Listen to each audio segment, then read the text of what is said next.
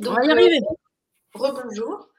Le dev perso tel qu'il est enseigné aujourd'hui, et, et, puis les, les, thérapies brèves en fait, et notamment la partie comportementale et cognitive, bah, s'appuie en fait sur le comportement et le mental. Et donc, ça donne des personnes qui, qui se disent je comprends pas, je change mes pensées, je change mes croyances, je change ma manière de voir les choses, euh, je change mes comportements et, j'essaye super dur, super fort, je fais tout, je dépense plein de temps et d'argent et ça marche pas. Et donc, un des messages que toi tu véhicules et qui est hyper important, bah, c'est qu'en fait, bah, biologiquement, c'est normal que ça marche pas ou que ça marche, ça suffise pas. C'est exactement ça. Euh, nous, on est euh, remplis de mémoire de nos ancêtres dans l'épigénétique. On est plein de mémoire de lignées également. Et en plus, on, est, on a engrammé dans les mémoires de notre corps également des traumas. Et attention, des traumas, c'est pas seulement avoir été jeté dans les murs, même si c'est ça. Un trauma, c'est avoir été aussi euh, un enfant qu'on aura laissé pleurer ça aura été aussi un enfant qui dit maman, maman, maman, maman pendant dix minutes et on s'occupe pas de lui parce que bah voilà, la mère est en train de devoir s'occuper de l'autre enfant. Euh, il y a rien de culpabilisant hein, quand je parle des parents, qu'on soit bien clair. Les parents ont fait ce qu'ils pouvaient. Il y a des parents, ce qu'ils ont fait, c'était vraiment nul, vraiment pour le coup là, euh, c'était nul. Mais il y en a, euh, enfin la plupart des parents se sont pas dit, tiens, je vais faire un gosse pour en faire un souffre-douleur je vais lui niquer sa vie et ça va bien m'amuser. Personne se dit ça. Personne se dit un truc pareil. Et c'est là où effectivement il y a un intérêt à regarder notre fonctionnement du système nerveux pour voir que tout ce que nous avons engrammé depuis notre naissance, ce avec quoi nous sommes nés, c'est notre baluchon avec lequel on va euh, regarder qui est le monde, qui sont les autres et qui est je. Mm. C'est-à-dire que si je est une espèce de gros nul qui n'est pas à la hauteur, c'est pas parce qu'on s'aime pas, ça c'est une autre connerie du développement personnel, c'est parce que un jour, il a fallu pour survivre se dire qu'on était nul et pas à la hauteur parce que c'était la meilleure chose pour survivre. Je vais vous donner un exemple là-dessus. Moi, euh, j'avais un père colérique. Et mon père, euh, il aimait énormément le silence. Il aurait dû avoir des enfants, euh, genre, on aurait dû lui livrer quand ils avaient 21 ans. Ça, ça fait moins chier. Sauf que, enfant, si j'avais fait valoir plus souvent mes besoins avec cette personne colérique, j'aurais été en danger physiquement. Donc, il a fallu se dire pour l'enfant que j'étais, je suis pas à la hauteur pour qu'on remplisse mes besoins. C'est une protection. Ok, un jour à l'âge adulte, j'en arrive à pas être à la hauteur pour que euh, on écoute mes besoins et je vais euh, remplir mes propres besoins en me goinfrant. Ok, c'est juste un moyen pour euh, survivre et sortir d'une émotion qui est devenue intolérable. Par exemple, une anxiété énorme qui est devenue intolérable, bah par exemple, pouf, il y en a, ils vont aller boire, d'autres ils vont aller manger, d'autres euh, ils vont euh, aller jouer au casino, d'autres ils vont rouler euh, sur l'autoroute avec les portières ouvertes, chose que j'ai déjà fait quand on était jeune, enfin j'étais passager. Enfin, on va avoir tout un tas de conduites dangereuses ou qui paraissent dangereuses parce que c'est le seul moyen qu'on a pour exorciser cette douleur interne, cet inconfort, ce truc qui est intolérable et c'est pas de notre faute, c'est pas parce qu'on est faible, c'est pas parce qu'on est nul, c'est au contraire parce que on est bien bien euh, résilient, que euh, on survit vachement bien et que en plus, ben avec l'air, comme tu dis, des thérapies comportementales où on te dit euh, vas-y, là on va te. Il y a, vraiment un truc heureusement qui commence à être mis au jour. Les thérapies comportementales d'exposition, ça peut renforcer les traumas. À partir du moment où c'est quelque chose qui n'est pas un trauma qui a été déterminant et définissant dans la vie de la personne, oui, alors peut-être que euh, sur certaines choses ça fait du bien. Néanmoins, la thérapie d'exposition est d'une violence inouïe et c'est le meilleur moyen pour aller cliver des nouvelles parties et entrer dans ce qu'on appelle la dissociation. Donc euh, non, on n'aide pas les personnes à grands coups de pied dans le cul. Euh, quand on veut, on peut pas. Euh, j'aimerais passer à l'action, mais je peux pas, et c'est pour mon bien. Et c'est important de le voir aussi, notamment sur les TCA. Si je peux pas m'arrêter de manger, bah le seul truc que je peux faire, c'est au moins me regarder m'insulter, parce que je peux pas arrêter de manger. Je ne peux pas, c'est un mécanisme de survie. Et les mécanismes de survie, dites-vous bien que s'ils ont été expérimentés et améliorés par le système nerveux et par le cerveau depuis des millénaires, ils sont plus forts que vous. Mmh. Donc si vous vous battez contre, c'est lui qui gagne. Et là, vous continuez à vous dire, putain, mais je m'aime pas, j'ai fait tout ça, j'ai dépensé tout ça, ça ne marche pas. Donc, il va y avoir deux façons de faire. Soit je ne m'aime pas, je suis nul, je suis un vrai connard, je suis incapable de quoi que ce soit, putain, c'est vraiment moi la merde. Ou alors ça va être, ces personnes ne savent pas m'accompagner, ces personnes ne savent rien faire, je suis tombé sur des incompétents. Mais en fait, ni l'un ni l'autre. Mmh. Ni l'un ni l'autre. C'est simplement qu'on a un système nerveux qui est hyper, hyper, hyper affûté pour nous permettre de survivre. Il n'a pas été créé pour qu'on puisse s'épanouir. On n'est pas sur le chemin de l'épanouissement à cet endroit-là. Il y a un chemin de l'épanouissement qui existe, hein, bien sûr, mais à cet endroit-là, on est en survie. Voilà, ma très longue part, c'est qu'à la base, on parlait du cerveau comme le grand tenancier du bordel, celui euh, qu'il fallait apprivoiser, celui dont il fallait retirer des croyances limitantes. On s'aperçoit en réalité que les, les croyances sont générées par un système de pensée, lui-même généré par des émotions, elle-même générée par des sensations corporelles et que c'est la physiologie qui génère la psychologie. Mais ça se trouve, euh, dans dix ans, on s'aperçoit que la physiologie, elle est générée par autre chose. D'ailleurs, quand on fait euh, des études qui ont été faites notamment par Nassim Aramain, ont montré que la mémoire se situerait pas dans le cerveau ni dans le corps, mais se situerait dans des bulles informationnelles autour de nous, parce que finalement, nous, nous sommes remis à notre condition d'électron. Là, on est des électrons organisés. Il y a un électron, on va l'appeler Audrey, l'autre, on va l'appeler Macha. Néanmoins, on est des gros tas d'électrons. Et autour de nous, on a des électrons libres et on a euh, des bulles informationnelles. Et la mémoire se situerait là-dedans. Qui dit que bientôt, on va pas voir que les choses se situent dans l'invisible? Et ne me faites pas parler de Dieu, les anges ou je ne sais quoi. Quand je parle de l'invisible, je parle de l'éther en physique. Euh, du quantique en physique et pas le quantique qu'on voit euh, euh, là. Hein, c'est le, quantique, vraiment la, physique quantique avec ses véritables terminologies. Hein. Donc, ça se trouve, on va voir que beaucoup plus de choses sont dans l'éther qu'on l'imagine. Et surtout, ce qu'on commence à percevoir, c'est que ce qu'on appelait du mystique n'a rien de mystique à partir du moment où on est capable d'être OK euh, que ça, ça capte Internet. On se demande pourquoi ça, ça capterait pas aussi tout ce qui vient euh, de, euh, de autour et de moins autour d'ailleurs. Je dis toujours, dans, si tu fais un bras de fer en fait contre ton corps, contre ton système nerveux, tu vas perdre. Tu peux rester dans l'illusion que en forçant très très très fort avec ta volonté, tu vas y arriver parce que tu vas grappiller quelques minutes et emmagasiner plein de tensions. Mais à un moment donné, c'est plus fort que toi. Tu, ne peux pas mmh. gagner à ça. Et en fait, on a beau l'entendre, il peut y avoir cette difficulté de euh, j'ai quand même du mal à admettre que la boulimie, que l'hyperphagie ou que les addictions, ce soit là pour ma survie. Pour moi, ça s'inscrit vraiment dans une vision collective du monde dans laquelle l'idée, c'est un corps, il doit fonctionner pour faire certaines choses pour correspondre à certaines caractéristiques et atteindre certaines étapes de ta vie, si possible avant tel âge et de telle manière. Et du coup, en fait, quand tu es dans ce référentiel-là où tu dois réussir, mais euh, réussir pas à partir de d'un élan du cœur, d'envie ou de tu vois, mais à partir de construction extérieure, bah, il y a cette idée de ouais, mais mon, mon trouble alimentaire, mon addiction me fait chier en fait, m'empêche de vivre, m'empêche de réussir, m'empêche d'être la meilleure version de moi-même. Et donc, je peux souvent entendre cette euh, difficulté à admettre qu'un truc qui fait autant souffrir puisse être là pour nous aider à nous maintenir en vie.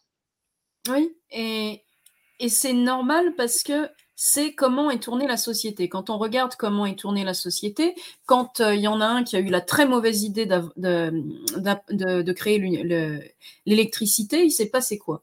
On a créé des usines on a créé des gens qui ont travaillé de jour et de nuit puisque on n'avait plus à être soumis au rythme des saisons. Et quand on n'a plus été soumis au rythme des saisons, on n'a plus non plus eu de rythme de corps puisque euh, on le voit, il y a des animaux qui hibernent, euh, il y a des animaux euh, qui migrent. L'humain, c'est juste un animal avec un autre type de cerveau. Résultat, bah l'homme jusque en 1800, euh, bon, on peut même mettre 1930 quand l'électricité a vraiment commencé à se répandre. Avant, l'homme, il roupillait avec les poules, comme on disait, et il se levait avec les poules également. La, la difficulté de la vie n'était pas posée sur le même paradigme. On avait une difficulté qui était physique, on n'avait pas une difficulté qui était de correspondre à ce que je dois être pour être un humain digne euh, de cette société. Puisque finalement, cette société, euh, bah, c'est du capitalisme intériorisé, c'est de l'application à nous-mêmes de comme si on était une machine-outil. Et donc, on a intégré comment doit fonctionner un humain. Un humain doit réussir, quel que soit le sens qu'on met derrière, tout le monde aura son sens de la réussite. Euh, un humain, il se doit d'être fort, il se doit d'être résilient, euh, il se doit aussi d'être fonctionnel, mais c'est même pas je suis fonctionnel et je m'en vante. Non, non, non, c'est la base. L'humain est censé être fonctionnel. La société inconsciemment rejette les particularités puisque être fonctionnel ressemble à quelque chose de précis. Si on regarde par exemple les types en human design, le type donc privilégié est le générateur, celui qui est censé avoir beaucoup d'énergie pour travailler. Euh, par contre, mélangé avec du manifestor, puisqu'on va attendre de l'humain qu'il initie des choses, qu'il ait des initiatives. À côté de ça, on va attendre qu'il tienne ses promesses, qu'il soit fiable. Mais euh, en fait, là, on est en train de parler d'une Toyota. On n'est pas en train de parler d'un humain. Et euh, on se comporte comme ça sans pouvoir remettre ça en cause puisqu'on ne le voit pas. On mm. est dans l'illusion collective de cette société. Mm. Et, on le vit tous. Hein. On le mm. vit tous. Moi, euh, il y a deux jours, je me suis levée. Euh, en ce moment, je mange très très peu parce que je suis malade, malade, malade, et je n'arrive pas à manger. Euh, déjà, c'est quelque chose qui est, qui est nouveau chez moi de pas réussir à manger. Avant, même malade, j'allais manger parce que c'était un mécanisme de survie. Là, ayant apaisé ce rapport au corps, je mange pas. N'empêche que je me suis réveillée l'autre matin, j'étais gonflée de partout, j'étais pleine de flotte, et je me suis dit, bah, il est débile ce corps. Mon premier, ma première pensée a été, ce corps est débile. Oui, parce que c'est comme ça qu'on est habitué à penser. Après, bah, je me vois penser, je me dis, bon, bah, il est en train de faire son boulot, je sais pas ce qu'il est en train de branler, mais il est en train de faire son boulot, et puis euh, c'est aller, euh, aller rajouter des jugements sur ce qui est, c'est mettre la main dans le piège à loup, tu risques pas de le retirer. On peut supprimer un symptôme assez facilement, en fait, si vraiment c'est ce qu'on veut. Tu as un organe qui marche pas, tu peux faire une ablation. C'est n'est pas le problème, c'est après le problème. Moi, je peux avoir cette difficulté d'expliquer ça et de dire, ben, on va pas toucher les symptômes, on va les laisser vivre leur vie. Et pendant ce temps, on va aller regarder pourquoi ils sont là. Pas, mais pourquoi je suis foutu comme ça C'est quoi mon problème? C'est qu'est-ce qui se passe à l'intérieur de moi pour que je sois obligée de recourir à la clope, à la bouffe, à l'alcool, euh, après, les, personnes, souvent qui ont des TCA, ont aussi d'autres addictions, à la dépendance affective, peu importe, euh, pour survivre. Et pour moi, le, gros socle, et je ne sais pas comment toi tu l'appelles, euh, c'est vraiment aller, aller retrouver, connecter, consolider la sécurité intérieure. C'est ça, moi je l'appelle sécurité intérieure aussi, parce que quand on regarde, l'humain cherche de la confiance en soi. Mais la confiance en soi, c'est la solidité interne je suis suffit, les autres suffisent, le monde suffit. Et euh, construire, parce que souvent c'est même pas reconstruire, c'est construire cette sécurité interne demande à aller changer la vision du je, la vision de les autres et la vision du monde. Je vais te donner un, exemple pour euh, une des rares personnes que j'ai eues pour son poids, puisque moi, c'est vraiment pas là-dessus que les gens viennent me voir. Euh, ma cliente était en, obésité morbide et elle devait absolument euh, perdre un peu de poids parce qu'elle devait être opérée. Et en fait, elle me disait, mais j'arrive pas à aller faire du vélo, mais merde, j'aimais bien faire du vélo, j'y arrive pas. elle essaye de s'obliger à faire du vélo, elle se fout de la cheville. Et on est allé en fait parler à cette cheville parce que moi ce que je fais c'est que je vais dans le corps euh, laisser les parties du corps s'exprimer. La cheville nous dit je n'ai pas pu faire autrement. Ah bon pourquoi? Parce qu'il faut pas qu'elle maigrisse. Ok pourquoi? Là à ce moment-là ma cliente se fait mais furieuse, elle fait putain mais je vais mourir de mon poids. Je ok on va aller écouter ce qui se passe. Elle ne devait pas faire du vélo pour ne surtout pas prendre le risque de maigrir. Parce que elle avait, et bon, et là je la fais courte, hein, c'était sur trois séances, elle avait vécu des attouchements dont elle se rappelait plus. Et donc le corps avait décidé que euh, être gros et moche, puisqu'il y a ça aussi, la société nous dit être gros et moche. Donc si être gros et moche égale moi je vais être moche, donc comme ça je vais plus euh, subir d'attouchement. Une fois dans son mariage adulte, viol régulier. Résultat, là, elle est passée d'un peu de surpoids à obèse morbide. C'est le, le, corps suit une logique euh, qui lui paraît imparable. Bah oui.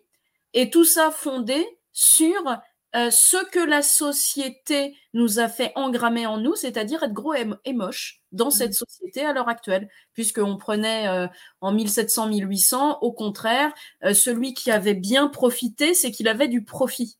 Mmh Il y a Alex qui nous dit que ça le ou la touche, je sais pas comme ça.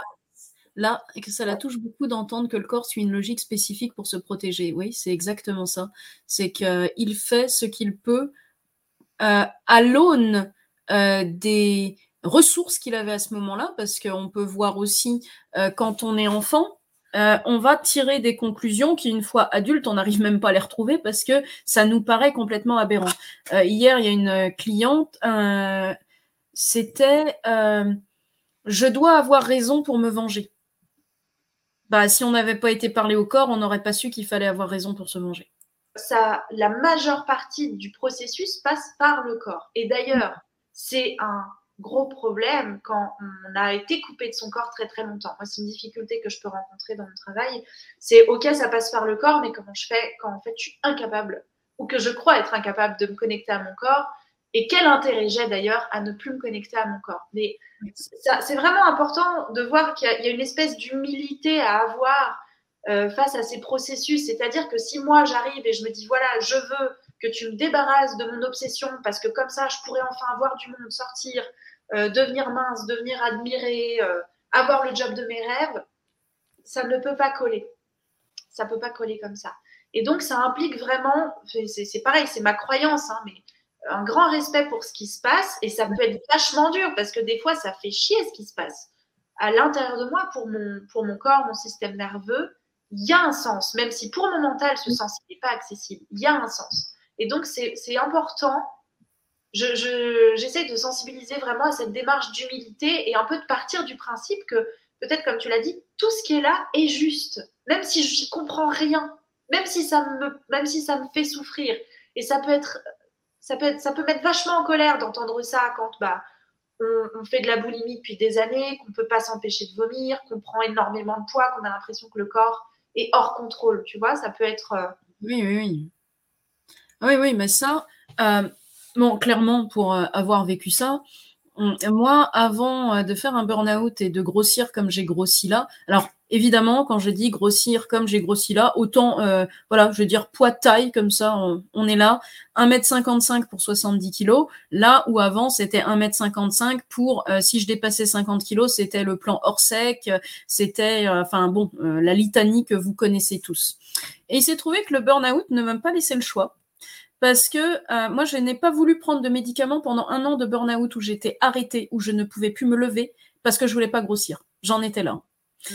Et le jour euh, bah, où finalement euh, ma psychiatre m'a fait hospitaliser parce qu'elle me disait que là, bah, non seulement c'est un burn-out, mais il n'y a pas que ça parce qu'à un moment il y a un tel refus de grossir qu'il y a un refus de se soigner. bah j'ai été médicamentée. Allez, paye tes kilos. Vas-y, bien. Jusqu'à arriver à 70 et même à un moment un peu plus. Et le plus étonnant là-dedans, c'est que bah, pour moi, étant donné que j'étais arrivée au summum de la répugnance, pour moi, c'était impossible de voir ça. C'était impossible, je supportais pas le grain. J'imagine qu'il y en a beaucoup ici qui connaissent ça. Euh, J'avais toute la, la rhétorique là-dessus sur ces salles, je suis faible. Euh, si j'aurais pu l'avais pu me le retirer, je l'aurais fait. Bref. Et euh, c'est, je suis pas du tout allée travailler là-dessus parce que je trouvais que mon corps ne le méritait pas. Mm. que euh, s'il avait décidé de me pourrir la vie, il me pourrirait la vie et que j'attendrais d'avoir plus d'énergie pour le remettre au pas et que pour l'instant, euh, il était juste en jachère et qu'il perdait rien pour attendre.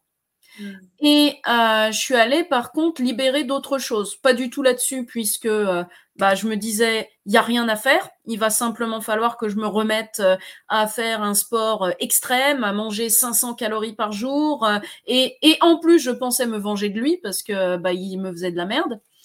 Et finalement, c'est en allant libérer des choses et en travaillant ma sécurité interne, en allant euh, justement, euh, en découvrant le fonctionnement du système nerveux, etc., que je me suis allégée de quelques kilos et surtout que sans savoir comment ça s'est passé, mais vraiment sans savoir ce qui s'est passé, puisqu'on a touché à tout un tas de trucs euh, sur les mémoires du corps et tout. Un jour, j'en avais plus rien à foutre de mon poids. Et il se trouve que maintenant, n'en ayant plus rien à foutre de mon poids, il descend doucement. Et que, bah, je me pèse même plus et que je suis passée de euh, où euh, j'avais des copains qui, euh, à l'époque, évidemment, aimaient aussi la minceur, et quand j'étais plus mince, m'en foutait plein la tronche. Logique, hein, on va aller chercher ce dont on a besoin, et c'est ce à quoi on croit. Et là, maintenant, bah, quelqu'un me dit, t'es trop grosse, il n'y a pas de problème. La porte est là, ça n'est... Enfin, je ne suis plus atteinte, je ne crois plus à ce que l'on me dit. C'est-à-dire, ouais, je suis trop grosse, bah ça t'appartient. Il y en a d'autres qui font oh, je te préfère largement comme ça parce que avant, bah c'est pareil, ça t'appartient en fait. Moi, je m'en fous que tu me préfères comme ça, que tu me préfères famélique, que tu me préfères avec un gros cul. En fait, ça n'est pas mon problème. Et l'idée de la création de la sécurité intérieure, c'est ça. C'est que la vie des autres, euh, la vie du marketing, euh, la vie de la société des régimes, c'est leur avis. Mmh. Ils vivent leurs trucs, ils vivent leurs problématiques, voilà. C'est et que nous, on vive juste, voilà, en traversant jour après jour et en lâchant au fur et à mesure ce qui nous pousse à une productivité de nous-mêmes, une productivité sur nos corps, une productivité à nous venger de nous-mêmes parce qu'on n'est pas assez bien par rapport à ce que on croit qu'on devrait être. Voilà, c'est c'est un, un, retour à la paix en fait. Cette sécurité intérieure, c'est un, un, retour à la paix, une découverte de la paix parce que des fois on ne l'a même pas connue, et euh, une capacité à avoir assez d'espace en soi pour que ce qui vient de l'extérieur ne soit plus une menace. En fait, la sécurité intérieure, c'est switcher le stimulus oh mon Dieu, c'est une menace de l'extérieur en neutralité. Hmm. C'est merci pour ce résumé, vraiment. Et ça, c'est hyper important ce que tu viens de dire. Ça sera vraiment un, pilier de, cette expérience, la sécurité intérieure, ce que tu dis là. En fait, c'est comme, c'est un peu ce qu'on va chercher aussi à créer euh, par tes interventions et puis par euh, le reste, le reste du contenu. Et en fait, là, j'aimerais bien profiter de ce que tu dis pour dérouler en fait ce que j'avais ouvert tout à l'heure. Puis comme j'ai ouvert 10 000 tiroirs derrière, j'ai pas fini euh, en fait ce que j'avais dit. Ça, c'est ma spécialité. Euh, cette vision du monde. Et en fait, euh, ce, que, je disais, c'est que quand je t'ai découvert, j'ai mis, euh, des, vraies étiquettes ou des, de la compréhension sur des choses que je ressentais, que j'observais, et notamment sur cette question de vision du monde. Et on va le, je pense que ça, on va le faire dans un des ateliers où tu seras, ce que tu m'avais fait faire aussi, quelle est ma vision de moi, du monde des autres, dans quel état du système nerveux. Et ça, c'est hyper euh, précieux de, de, savoir ça parce que pour, pour, faire très simple, je vais, tu me dis si je le redis pas bien, il, existe un exercice dans lequel tu te mets dans différents états de ton système nerveux. Et à partir de cet état, tu observes, voilà comment je vois le monde. Le monde est, moi je suis, euh, les autres sont. Et donc, tu mets les, adjectifs qui te viennent à partir de l'état dans lequel tu es dans ton corps et tu découvres qu'en fait, les gens ne sont pas toujours des menaces, les gens ne sont pas toujours des connards, le monde n'est pas toujours menaçant, mais que ça l'est dans un état du système nerveux et pas forcément quand tu es dans un autre. Et que dans un autre, euh, les gens peuvent être euh, envahissants, euh, les gens peuvent être conciliants, soutenants, ça, ça, dépend dans quel état tu es du système nerveux. Et du coup, ça permet de voir que dans les troubles alimentaires, donc je généralise un peu, je schématise un peu, mais sinon je ne vais pas m'en sortir, on est beaucoup dans un état du système nerveux qu'on appelle le sympathique agressif et dans un état qu'on appelle le sympathique fuyant, slash dorsal, dans lequel on n'a pas envie d'aller. Mais tout ça, tu, tu on le verra avec toi, puis j'ai fait une petite ressource aussi euh, là-dessus. Du coup, tout ça pour dire quoi? Que cette vision du monde, elle est hyper importante. En fait, on a tendance à voir le monde et à vivre le monde comme une jungle, c'est-à-dire euh, les autres sont des menaces ou des alliés, donc soit je dois les séduire, soit je dois m'en protéger. La vie est une compétition, le monde est organisé selon une logique verticale avec des gagnants et des perdants. Il faut surtout pas que je sois avec les losers faits. Et on vit dans cette vision du monde que j'appelle moi la vision jungle, euh, où en fait tout est menaçant, tout est dangereux, et pour m'en sortir, je dois me battre en utilisant ma volonté, et je dois me battre en surtout ne montrant pas que, ne surtout pas que je suis vulnérable et que j'ai des émotions parce que sinon je risque de me faire renverser par l'autre. Euh, il faut absolument que je sois admirée parce que je crois que c'est la seule manière que j'ai pour être aimée et ne pas qu'on me foute pas un coup de poignard dans le dos. Et donc on va beaucoup travailler sur cette vision du monde qui en fait correspond en général à un état du système nerveux. C'est pas juste euh, un système de croyance, mais ça correspond à un état dans lequel on est dans son corps. Et on est beaucoup là-dedans quand on est dans des troubles alimentaires. En fait. J'espère que je suis claire parce que c'est hyper important ce truc-là. Bah, moi, j'ai trouvé que tu étais claire. Hein. Pour moi, ça, c'est inextricablement lié à la sécurité intérieure. C'est-à-dire ah que contacter ou créer ou consolider sa sécurité intérieure, c'est pas juste aller mieux, c'est pas juste avoir confiance en soi, c'est littéralement voir le monde et vivre le monde et se vivre dans le monde complètement différemment. C'est-à-dire que tu as des gens qui te jugent, tu as des gens qui te critiquent, tu as des merdes, on en a plein, mais c'est pas du tout pareil, tu ne les vis pas du tout pareil et tu n'es plus obligé de te reposer sur des addictions ou des mécanismes d'adaptation. Donc c'est un chemin vers lequel on va aller dans l'expérience. Voilà, je referme ma grande parenthèse. Et ce qui est important à dire, vraiment, comme tu l'as souligné à la fin, c'est pas qu'il y a un switch et qu'un jour tout va bien. C'est faux. C'est vraiment complètement faux. Moi, je vais vous donner un exemple, hein, et toi, tu en as certainement aussi vu euh, que tu switches ta vie. Euh, moi, euh, je suis chez mes parents, pour, notamment pour m'occuper de mon père qui est malade. Et là, il se trouve que non seulement il a sa maladie neurodégénérative, mais qu'en plus, il a un virus. Et que c'est quelqu'un qui a toujours vécu dans le soi fort. C'est un ancien militaire de Saint-Cyr. Donc, pour lui, il y a une honte à se reconnaître dépendant donc, il ne se reconnaît pas dépendant. Ce qui fait que, pour l'instant, nous, avec ma mère, on joue son jeu, c'est-à-dire qu'on l'aide à marcher, on le porte, et là, depuis ce matin, on l'a déjà ramassé trois fois, et hier, on l'a ramassé six fois.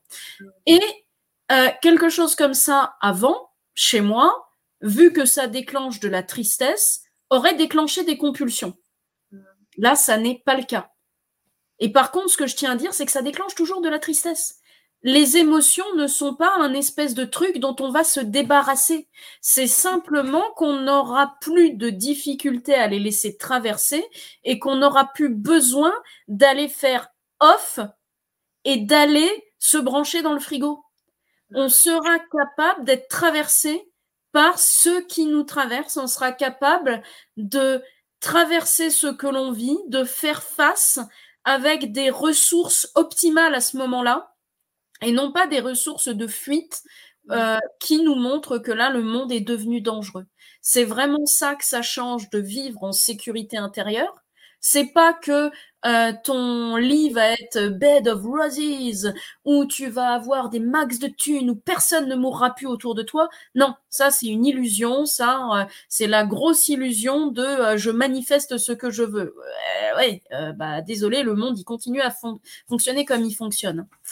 Par contre, être capable de juste vivre en prenant les indicateurs comme des indicateurs et non pas contre une malédiction contre soi sur le fait qu'on est nul, qu'on n'est pas fonctionnel ou qu'on ne sait pas réagir, ça change tout. Et ça, comme le disait Macha, ça tient au fait que on va sortir de l'état du système nerveux de survie dans lequel on vit. Ça veut dire quoi? Ça veut dire qu'en nous, on a un appart à quatre pièces. On a trois panic rooms il y a une panic room, ça va être oh mon dieu, je dois absolument me cacher parce que le monde est dangereux et que je vais mourir. Il y a une panic room, putain, il faut que je passe à l'action parce que c'est des connards, il y en a pas un qui est là pour relever l'autre. Et tu as une panic room, euh, je suis hyper stressée de pas être aimée, j'ai vachement peur de pas correspondre, d'être moche, d'être gros, d'être euh, etc. Donc je vais tout faire pour correspondre à l'image qu'on attend de moi.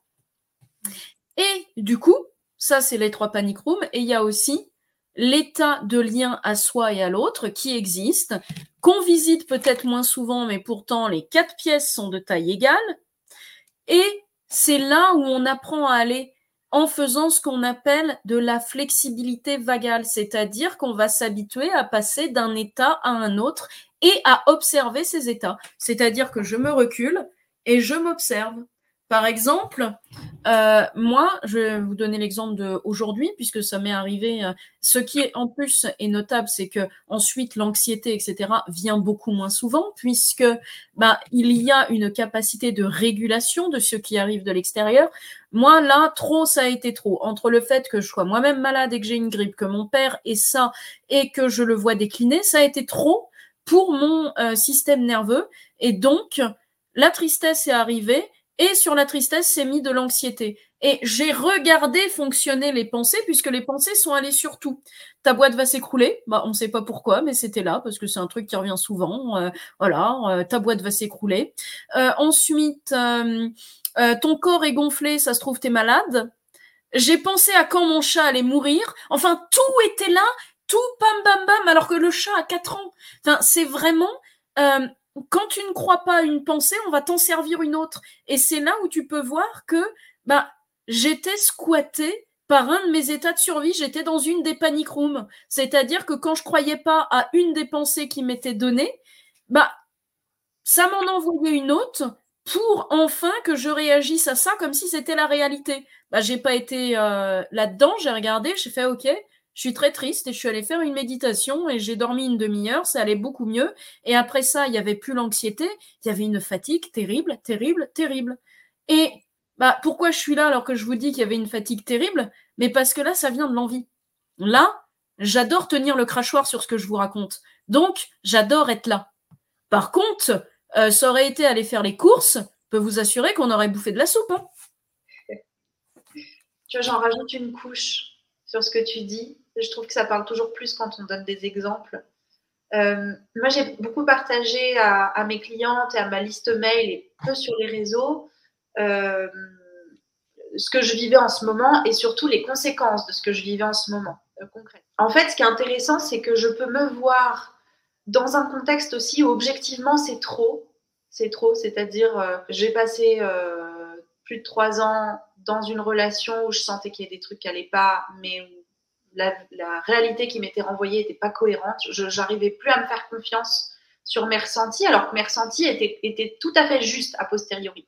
Mon corps me disait des choses par l'anxiété, par l'angoisse, par l'agitation, et, euh, je ne comprenais pas. Mais quand je, mettais une narration dessus, je me disais, bah, il y a quelque chose qui cloche dans mon couple et que j'essayais d'en parler avec mon partenaire. Ce qui m'était renvoyé, c'était, mais pas du tout. Tu te trompes et tu es folle. Et donc, j'en venais à douter de ce que je ressentais. Et puis là, en peu de temps, il y a beaucoup de choses qui se sont enchaînées avec du coup bah, une séparation, euh, un, déménagement. En même temps, c'était un espace où on a beaucoup discuté, peut-être plus que jamais, du coup, avec le, père de mon fils, et où paradoxalement, on s'est rapproché en tant qu'humain, euh, dans tout ça. Euh, un déménagement dans une ville que j'aime pas du tout, parce que je suis en région parisienne, je n'aime pas du tout, c'est très énergivore. Seul avec mon fils qui est insupportable, qui fait des crises tout le temps parce que lui-même il est complètement perturbé. Et en fait, je me suis dit, tiens, c'est drôle, je suis assez, euh, je suis assez sereine là-dedans. Et puis est venu un moment où c'est devenu trop. C'est devenu juste trop, en fait. C'était trop de choses en même temps, d'un coup. Et moi, je me sentais trop seule avec ça. Et puis, je me suis vue, j'ai vu les compulsions revenir. Alors, euh, assez peu alimentaire, euh, la clope beaucoup. Et par contre, quand j'étais dans ma situation de flou, moi, ce qui, régulait mon système nerveux quand j'arrivais pas à le faire autrement, c'était de boire une bière. C'était de boire un verre de vin, de boire une bière. Et ça, immédiatement, ça me régulait. Euh, et donc, je m'observais à voir cette, c'était pas une compulsion, mais cette espèce d'addiction qui était clairement là pour m'aider à supporter un truc. C'était pas le cocktail sympa que tu bois avec tes potes, c'était vraiment, euh, il faut que je me régule. Et, euh, et, là, je me suis vue, j'ai eu un moment où j'ai eu envie de sucre, mais hyper fort comme quand euh, j'étais euh, boulimique il y a des années, je me suis dit ah bah dis donc peut-être ça revient et je suis allée m'acheter des gâteaux et puis en fait j'ai commencé à manger ça. Au bout de quelques cuillères, je me suis dit oh putain c'est hyper sucré. Ouais je peux pas. Et en fait j'ai vu que ce mécanisme il fonctionne plus, il marche plus, il y a quelque chose qui fonctionne plus. La cigarette est revenue dans ma vie et là j'observe à quel point elle m'aide à couper quand l'anxiété est trop forte. Et la grosse et ça c'est important pour moi de le dire aussi parce que je veux pas euh, faire euh, croire que, en fait, il y a deux choses. Je veux pas faire croire qu'on s'en sort jamais.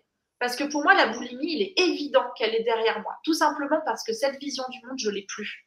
Que je, ne tomberai pas dans ce piège. Par contre, il y a des fois où mon corps me demande du réconfort par des compulsions alimentaires. Et puis des fois, j'arrive à, les observer et ça passe, et des fois non. Et ça, c'est OK. Donc, je ne veux pas faire croire que, genre, euh, s'en sortir, c'est euh, je contrôle mon alimentation, je bois plus, je fume plus, je vais tout le temps bien. C'est un peu comme tu l'as dit. C'est pas ça. Et le corps, quand il a connu, on en a parlé ensemble, des mécanismes bah, d'adaptation, euh, il se dit ah tiens j'ai ce truc dans le placard, je te propose ça, ça marche assez bien sur toi normalement la boulimie ou la clope ou l'alcool ou la dépendance affective. Donc, il y a une sensibilité qui peut rester, mais c'est plus du tout pareil, ni en intensité, ni en vécu, ni en réaction. Parce que là, je me suis pas du tout dit, euh, oh là là, il va falloir que je, tu vois, que je compense comme je l'aurais fait quand j'étais boulimique. C'était vraiment, tiens, ce truc revient après euh, dix ans, quoi. Incroyable. Et, euh, pareil, voilà, pareil pour la cigarette, avec un peu plus, un peu plus cette anxiété quand même de me dire, je me sens beaucoup, plus par contre fragile vis-à-vis de ça. Euh, mais pareil, j'observe. Enfin voilà, je raconte ça aussi parce que euh, c'est très intéressant de voir comme cette situation, je pense que si je l'avais vécue il y a 10 ans, je me serais effondrée. Je me serais effondrée, mais effondrée pendant des mois. Je ne sais pas ce qui se serait passé. Je ne sais pas comment je l'aurais vécu. Et là, je me vois tenir là-dedans, tenir dans l'anxiété, tenir dans la difficulté, être capable de faire ce live avec toi, être capable de proposer des trucs, d'accompagner mes clientes. Et je vois aussi comme euh, des mécanismes d'adaptation, comme le tabagisme, peuvent se proposer à moi, tu vois, quand c'est juste trop, en fait. Et c'est vachement sécurisant de se dire, c'est juste, c'est juste. Tout ce qui se passe là, c'est juste. Ouais, c'est exactement ça. C'est ce qui permet à ce moment-là de tenir, c'est ce qui est proposé. Et c'est pas parce que c'est proposé que c'est gravé dans le marbre. Et c'est pas parce que c'est proposé qu'on est faible, qu'on est à côté de la plaque, etc., etc. Je vais revenir sur euh, une question d'Alex qui dit mais un paradoxe entre corps et mental car on doit faire confiance au message de son corps et se méfier des pensées de son mental ça me paraît difficile à faire alors au départ quand on ne fait pas effectivement c'est difficile à faire tout est tout est un apprentissage tout est un apprentissage. Au départ, quand tu as commencé à conduire, j'imagine que tu as trouvé que c'était euh, imbitable. Euh, maintenant, euh, bah voilà, quand on conduit, c'est c'est automatique. Quand tu regardes, ce sont les sensations corporelles qui génèrent des émotions, qui génèrent des pensées à 80%, et l'inverse seulement à 20%. Du coup, quand on parle de écouter les messages du corps, c'est pas pour dire le message euh, est vrai ou le message est faux. C'est pour dire il y a un message qui est là. Il y a un message qui est là. Où est l'information que je vais aller chercher? Hmm. Parce que, par exemple, si on prend ce que disait Macha, l'anxiété. L'anxiété venait te dire des trucs, par exemple, du genre euh, euh, j'ai j'ai tort, ma boîte va s'exploser ou des trucs comme ça. Et pour autant, ça n'est pas parce que l'anxiété générait des pensées comme ça, qui, elles, étaient des pensées appartenant à un état, donc pas des choses à croire parce que c'est pas la réalité. C'est pas pour ça que l'anxiété, elle, dans le corps qui était là, ne voulait pas dire quelque chose. Ce qui veut dire que ça n'est pas parce qu'il y a de l'anxiété ou de la tristesse ou de la colère que ce que dit l'anxiété, ce que dit la colère, ce que dit la tristesse, il faut le croire. Je vais vous donner euh, un exemple. Euh, souvent, ce qui se passe euh, avec les, personnes quand elles apprennent à ressentir dans leur corps, elles vont avoir la capacité de dire tiens bah je suis en dorsal, je suis en sympathique agressif, je suis en sympathique fuyant. et par contre, donc ouais ok j'arrive pas à bouger, là je suis en dorsal, j'en peux plus, j'ai une émotion de tristesse et puis là, par contre, je vois ça, je vois l'émotion et je me fais avoir par mes pensées. Je ne vois pas que les pensées appartiennent à l'état dans lequel je suis. Par exemple, euh, bah, une cliente l'autre jour qui dit ouais j'en peux plus, je suis en dorsale, bon bah j'essaye d'être gentille avec moi-même, euh, je ressens l'émotion de tristesse et de ras-le-bol, mais putain euh, ça veut dire que ça s'arrête quand? Je vais jamais pouvoir arrêter des thérapies, ça veut dire que là je suis en train de faire des trucs que j'aime pas et là elle s'était fait avoir par ses pensées. Parce qu'elle avait pu observer, je suis en dorsale, parce que je ressens ça dans mon corps et ça dans mes émotions, mais ça s'était arrêté là. Il n'y avait pas, et parce que ce qui est en train de tourner dans ma tête appartient aussi à la narration globale du dorsal. Est-ce que c'est plus clair pour toi, Alex? Oui, ouais, c'est hyper important. Et, d'ailleurs, là aussi, je raccroche au thème de la sécurité intérieure, parce que ce live, ça s'inscrit dans, ce, dans ce sujet-là, dans ce grand thème. Il y a une chose qui, pour moi, est très sécurisante, c'est exactement ça, c'est de se dire, tout ce que je ressens est juste. Même si je ne comprends pas, et je pense que je l'ai dit en fait tout à l'heure, même si je ne comprends pas, même si dessus je mets une narration, un scénario, une explication, une théorie, qui peut-être est juste, peut-être pas juste, peut-être est juste dans un contexte, peu importe, mais ce que je ressens, c'est toujours juste. Et là, j'ai un exemple qui me vient, qui porte pas sur les TCA, mais qui porte sur ce qu'on appelle la dépendance affective. Et j'ai souvent, tu vois, des personnes qui me disent, euh, quand mon mec m'écrit pas, répond pas à mon message pendant des heures et que je suis en train de me tordre euh, le bide de douleur parce que ça m'angoisse à mort et que je suis trop mal avec ça, euh, je sais pas si j'ai raison, si j'ai le droit de ressentir ça, ou si c'est parce que je suis dépendante affective. Parce qu'en fait, on s'en fout quelque part. Pourquoi? Ça peut être intéressant, effectivement. Ensuite, on va aller regarder ça, mais c'est là, c'est là, point. T'as pas à te demander si tu es légitime, pas légitime, si tu as raison, pas raison. Et en fait, à partir du moment où tu es capable de valider que ce qui se passe à l'intérieur de toi, dans ton corps, dans tes tripes, est forcément juste, même si ça te semble pas ajusté à ce qui se passe, même si ça te semble pas, euh, même si l'explication du mental te semble pas coller, pour moi, ça, ça apporte une très grande sécurité parce que ça, c'est avoir confiance en soi. C'est je peux compter sur moi. Je peux compter sur ce qui se passe à l'intérieur de moi. Et tu vois, j'ai un autre exemple, pardon, qui me vient euh, en même temps parce que c'est souvent l'objection que j'ai. C'est oui, mais euh, l'alimentation, elle influe sur nos émotions. Oui, vrai. Mais du coup, euh, si je mange pas bien, alors mes émotions, en fait, elles ne sont pas vraies, elles sont pas justes. C'est juste que c'est parce que j'ai mal mangé. Et ben pour moi, là, la réponse, elle est la même. C'est-à-dire qu'on s'en fout de pourquoi. C'est là, donc c'est juste. Et ensuite, peut-être effectivement que euh, tu n'as rien mangé depuis des jours et que donc euh, tu vois, tu es au bout de ta vie. Peut-être que tu as mangé beaucoup de choses inflammatoires. Peut-être, on s'en fout. Mais de toute façon, si les sensations sont là, il y a vraiment pour moi un respect à avoir pour ce qui se passe sans surtout tomber dans le piège de vouloir expliquer forcément une raison, une cause immédiate, parce que souvent c'est pas si simple. C'est pas juste ah on m'a mal parlé, du coup je suis triste. C'est un peu ce que tu disais. Il y a des, chemins de traverse à aller voir et des couches successives.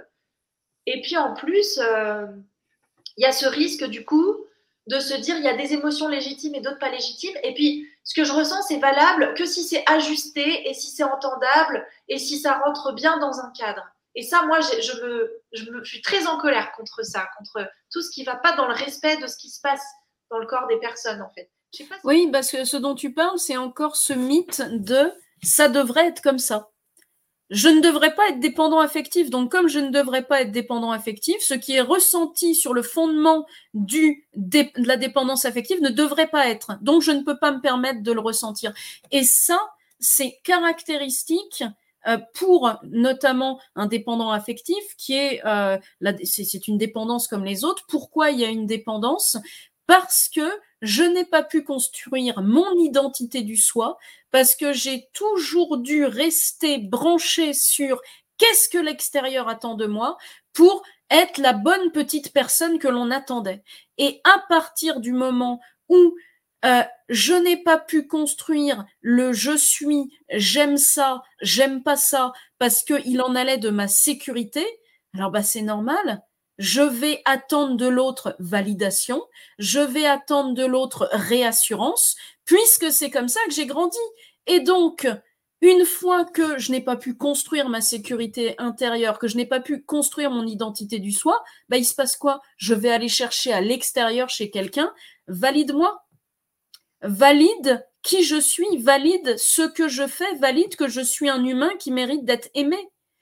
Et c'est l'externalisation dans l'autre de euh, je suis suffisant, je suis aimable, vas-y, prouve-le-moi, j'ai besoin, j'attends ça de toi. Bah oui, parce que j'ai jamais pu apprendre à me créer à partir de ce que j'aime et de ce que j'aime pas, parce que si je disais quelque chose, ça n'allait pas. Donc il fallait que je m'adapte à ce qui était attendu de moi, parce que ça me mettait en plus en échec tout le temps, tout le temps, tout le temps, de pas réussir à m'adapter. Donc forcément, la dépendance vient de ça, la possibilité de couper la chose atrocement souffrante qu'on a à l'intérieur, dans la bouffe, dans l'amour ou quoi que ce soit. Et oui, c'est une dépendance. Et non, on n'a pas pu faire autrement.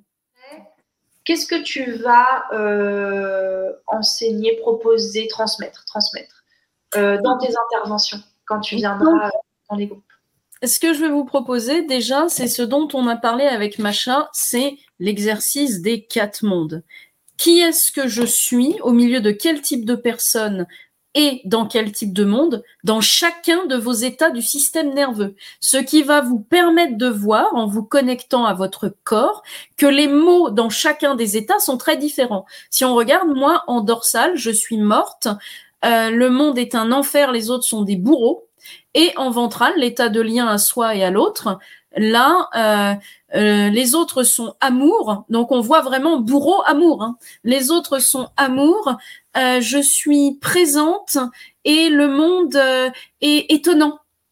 Donc c'est ça, c'est le premier exercice que je vais vous proposer parce que ça, c'est vraiment génial pour que vous puissiez voir vos états. Un autre exercice que je vais vous proposer, c'est vous regarder faire. Ah, ça, généralement, vous ne l'aimez pas. Hein. Ah, ce qui vous emmerde, celui-là. Euh, Dites-vous bien que quand je vous demande de vous observer toutes les heures pour regarder dans quel, état vous êtes du système nerveux, moi je l'ai fait pendant trois mois tous les dix minutes. Donc, bon, vous avez affaire à un ayatollah, hein, on est bien d'accord. un petit peu trop staccanoviste, mais euh, un exercice où vous allez vous observer pour voir dans, pour pouvoir conclure dans quel état majoritaire vous êtes, pour pouvoir voir aussi que les pensées que vous ressassez, que votre esprit ressasse toujours, qui focus sur le passé ou sur le futur, qui vous privent de la tranquillité d'esprit, appartiennent à un état particulier. Et que donc, en prenant l'habitude de décortiquer vos états, de décortiquer dans quel état vous êtes, vous allez pouvoir simplement voir, ah ouais, tiens, là c'est encore mon sympathique fuyant qui est en train de me faire tout son cinéma, et non pas comme si ce cinéma était la réalité. Vous allez pouvoir voir le film. Je vais vous proposer aussi de regarder à quel moment arrivent vos compulsions, surtout pas pour les arrêter, mais pour voir quel est l'état de basculement qui provoque moi, ce qui avait été très intéressant quand j'avais regardé les miennes, c'est que le bonheur le provoquait, la tristesse le provoquait, euh, la colère le provoquait, euh, le plaisir le provoquait, la peur le provoquait, tout le provoquait. C'est-à-dire que la bouffe était pour moi l'interrupteur pour venir euh, descendre l'intensité qui était intolérable dans mon corps. Trop d'intensité de bonheur, trop d'intensité de tristesse, trop d'intensité de terreur. Ça va être intéressant de pouvoir voir où est-ce que ça se situe chez vous et où est-ce que ça ne se joue pas. Hmm. Euh, ce que je vais vous proposer aussi, ça va être euh, bah, des, des moyens d'accéder au ventral, des moyens d'accéder à la paix interne. Et je vais vous en proposer plusieurs parce que comme ça, vous pourrez choisir ce que vous aimez le plus.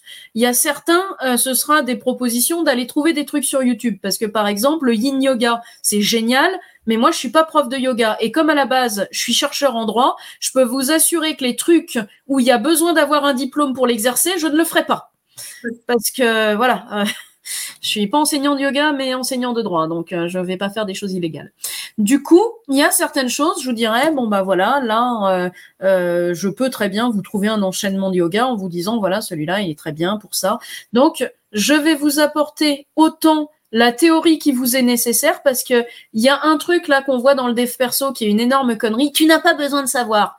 Ah oui, t'as pas besoin de savoir. T'as franchement cru que ta tête, qui te soutient depuis X années, pour te permettre de vivre ce que tu vis, qui t'a coupé de tes émotions tellement elles étaient intolérables, pour te permettre d'aller dans la connaissance, pour essayer d'intellectualiser tes, émotions, t'as vraiment cru qu'elle va dire « Oh ouais, dis donc, j'en ai rien à battre, allez, vas-y, je te rends accès au corps. Euh, non, ça c'est un rêve, c'est n'importe quoi. Ta protection, elle fait pas « Ah, vous voulez plus de moi?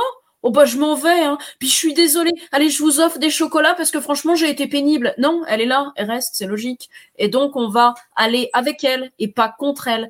Donc je vais vous apporter à la fois de la connaissance à hauteur de ce qui est nécessaire et pas euh, de la connaissance théorique pour de la théorie. Mais la connaissance à hauteur de ce qui est nécessaire pour que vous compreniez les exercices que je vais vous proposer et que vous puissiez vous-même aller vous remettre dans des espaces de sécurité intérieure ou même vous mettre, le découvrir, ces espaces de sécurité intérieure et pouvoir en faire une habitude, en faire un nouveau contexte de vie. Non pas en mode je dois réussir ça, parce que là, il n'y a rien à réussir ou à rater, hein, mais euh, en mode ok j'ai mis de la conscience sur tout le fait de tout ce que je vis est lié à une insécurité énorme qui me fait chercher la sécurité à l'extérieur. Comment je peux la construire en moi et comment je peux mettre de la conscience sur ce que je vis chaque jour qui est lié à un état d'insécurité ou deux états d'insécurité et comment je peux l'observer, aller chercher l'info et me mettre dans un état qui est plus optimal pour moi comprendre comment ça se passe, ça permet vraiment de sortir de ce piège, de cette croyance de en fait c'est de ma faute, je suis coupable, j'ai qu'à essayer plus. Ça, vraiment ça libère d'un poids. Et ensuite concrètement, euh, il y a des moyens en fait de se mettre dans un des dans, un des états du système nerveux, de se mettre en ventral. Et ça c'est comme disait Audrey, c'est vraiment l'endroit où on connecte avec quelque chose de régulé, avec la paix intérieure, avec la sécurité intérieure, on l'appelle euh, comme on veut. Et puis apprendre aussi à passer d'un état à un autre parce qu'on va pas rester bloqué dans un état. Et il est normal de vivre tous les états. Mais ce qui est vraiment euh, précieux, c'est d'avoir confiance en sa capacité, comme tu disais, je sais pas si tu disais euh, plasticité ou tonicité. Ou, la flexibilité vagale. Voilà, la, la capacité de passer d'un état à un autre. Donc c'est très concret j'ai la croyance que la, la sécurité intérieure apporte l'épanouissement, le bonheur, mais finalement, de ce que je comprends, ça apporte plutôt la sérénité. Bah, moi, je dis oui, ça apporte plutôt de la, ça apporte plutôt de la paix, de l'apaisement. Et à partir de là, en fait, ça crée un espace où au lieu de faire des trucs parce que tu crois que tu n'as pas le choix et que si tu les fais pas, on va pas t'aimer, tu vas avoir la capacité et les ressources de faire ce dont tu as vraiment envie. C'est ça. De découvrir de quoi tu as vraiment envie. C'est ça, c'est que dans cet espace de sérénité et de paix, on est dans un espace où euh, les stimulus externes peuvent devenir des ressources et non plus des menaces. Donc on prend beaucoup moins d'énergie à combattre et on est juste dans ce qui est présent. Et à partir du moment où on se libère de ce qui nous prend beaucoup d'énergie, donc considérer euh, beaucoup de choses comme des menaces, bah, il y a beaucoup plus de place pour laisser euh, des désirs émerger euh, et on se sent d'ailleurs vachement mieux. moi, avant de me sentir aujourd'hui comme je me sentais, hier, malgré tout ce qui s'est passé, je me sentais très bien. Je suis allée me promener, j'étais j'étais pleine d'entrain, ça, ça allait très bien c'est que voilà, là aujourd'hui, ça a été la goutte de trop et, mal dormi. Euh, mais ça n'en fait pas une journée comme des journées pouvaient être atroces avant et pouvaient être des enfers. Donc la sécurité intérieure génère la sécurité et la paix qui elle-même permet de construire son propre épanouissement et son propre bonheur loin de ce que l'on croyait devoir être et de ce qu'on l'on croyait devoir vivre pour correspondre à quelque chose. Et l'intérêt de pouvoir se mettre en ventral, de sortir de ces états de survie, c'est que les états de survie, ils nous font euh, comment déclencher les hormones du stress, cortisol et adrénaline. Trop de cortisol et d'adrénaline dans le corps, ça finit par créer des maladies. Euh, ça crée des maux de ventre, ça fait grossir, euh, euh, ça favorise les maladies de neurodégénératives. Finalement, quand on dit que la, société est malade du stress, c'est vrai. Et sortir de ça et se mettre dans un espace de ventral avec beaucoup, je vais vous proposer plusieurs ressources, hein. il y en a une que j'aime beaucoup, ça s'appelle l'éco-méditation qui a été créée par Dawson Church. Pourquoi j'aime bien ça Parce que pour euh, les mentales gros comme ça, c'est vachement bien parce que c'est pas une méditation où vous avez euh, du silence où vous avez le temps de penser. Non non, ça va être on va t'attirer l'écoute sur euh, regarder ta respiration. Avant que tu aies le temps de penser, ça te dit d'aller euh, examiner la distance entre tes yeux. C'est quelque chose qui va permettre euh, pour le gros mental qui pense tout le temps bah, d'être obligé d'être en train de faire autre chose parce que il est occupé ailleurs. Et donc à ces moments-là, on va pouvoir au fur et à mesure où on le fait, et ça c'est très intéressant pour les TCA, pouvoir accéder de plus en plus à un endroit euh, en soi où on ressent véritablement de la paix, où on ressent de l'amour, parce que on est encouragé là-dedans avec cette méditation.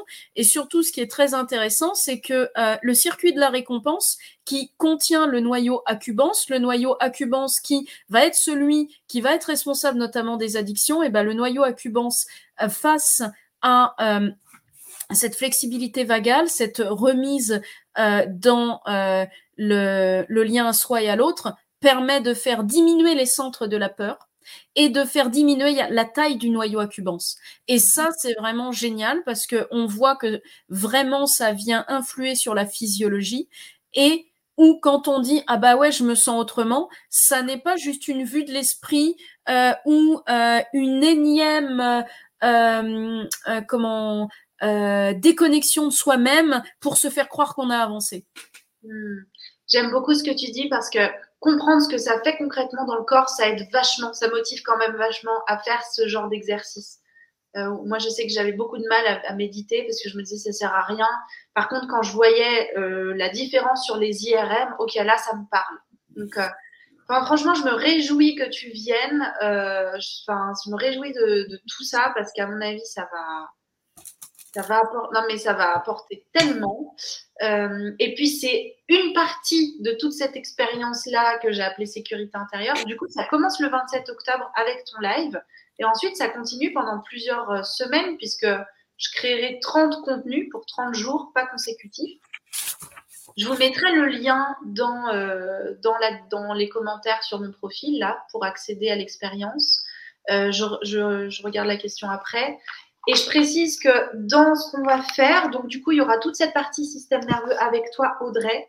Et puis on va, on explorera aussi dans le reste, tout le reste, on fera sous forme d'autres ateliers, de live, de groupes, aussi de contenu en ligne que vous pourrez exploiter en autonomie.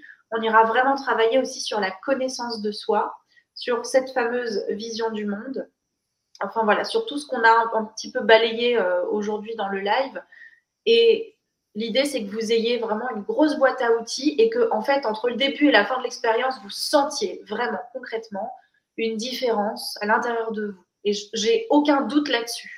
Je vais juste répondre à la question d'Alex que je vais mettre là, comme ça on va pouvoir. Euh, voilà.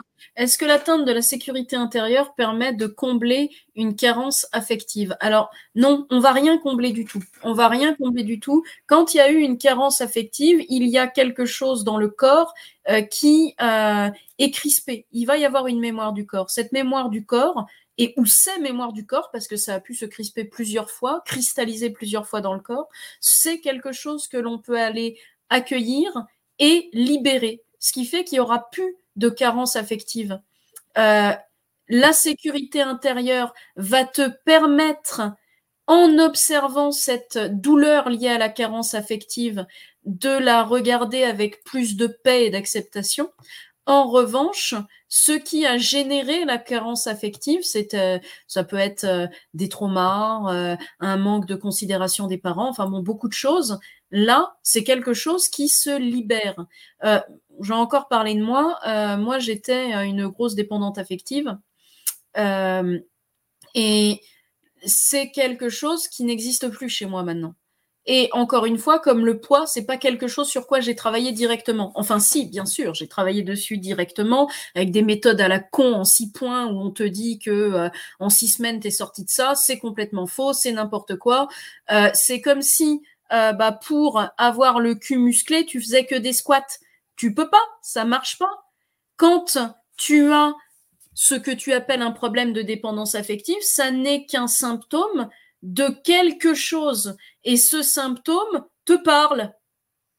Et c'est pas en allant essayer de l'éradiquer pour fonctionner mieux que ça va changer. Non, non, c'est juste qu'il va y avoir besoin d'aller voir, ok, qu'est-ce qui souffre en moi? Qu'est-ce qui manque d'amour? Qu'est-ce qui est et aller discuter au fur et à mesure avec toutes ces parties de soi, les libérer, les conscientiser, les libérer, libérer les mémoires du corps pour pouvoir fonctionner avec l'espace en soi. Voilà. Regardez tout ce que vous refusez de vous et regardez comment vous pouvez faire pour juste sur ces endroits-là vous foutre la paix. Et si vous n'arrivez pas à vous foutre la paix, bah, c'est pas la peine non plus de vous en vouloir. C'est que pour l'instant, c'est comme ça, c'est tout. Euh, moi, je te remercie beaucoup. C'est toujours un plaisir, de toute façon, d'échanger avec toi. Moi aussi, je te remercie. C'était très, très cool. Moi, j'adore discuter de ce sujet et en plus avec toi, c'est parfait. Donc, ben, merci à tous d'avoir été là. Coucou à tout le monde et au revoir à tout le monde. Et puis, euh, on se voit de l'autre côté le 27 avec grand plaisir où on va aller euh, creuser dans tout ça. Yes, merci Audrey. À bientôt. Au revoir tout le monde.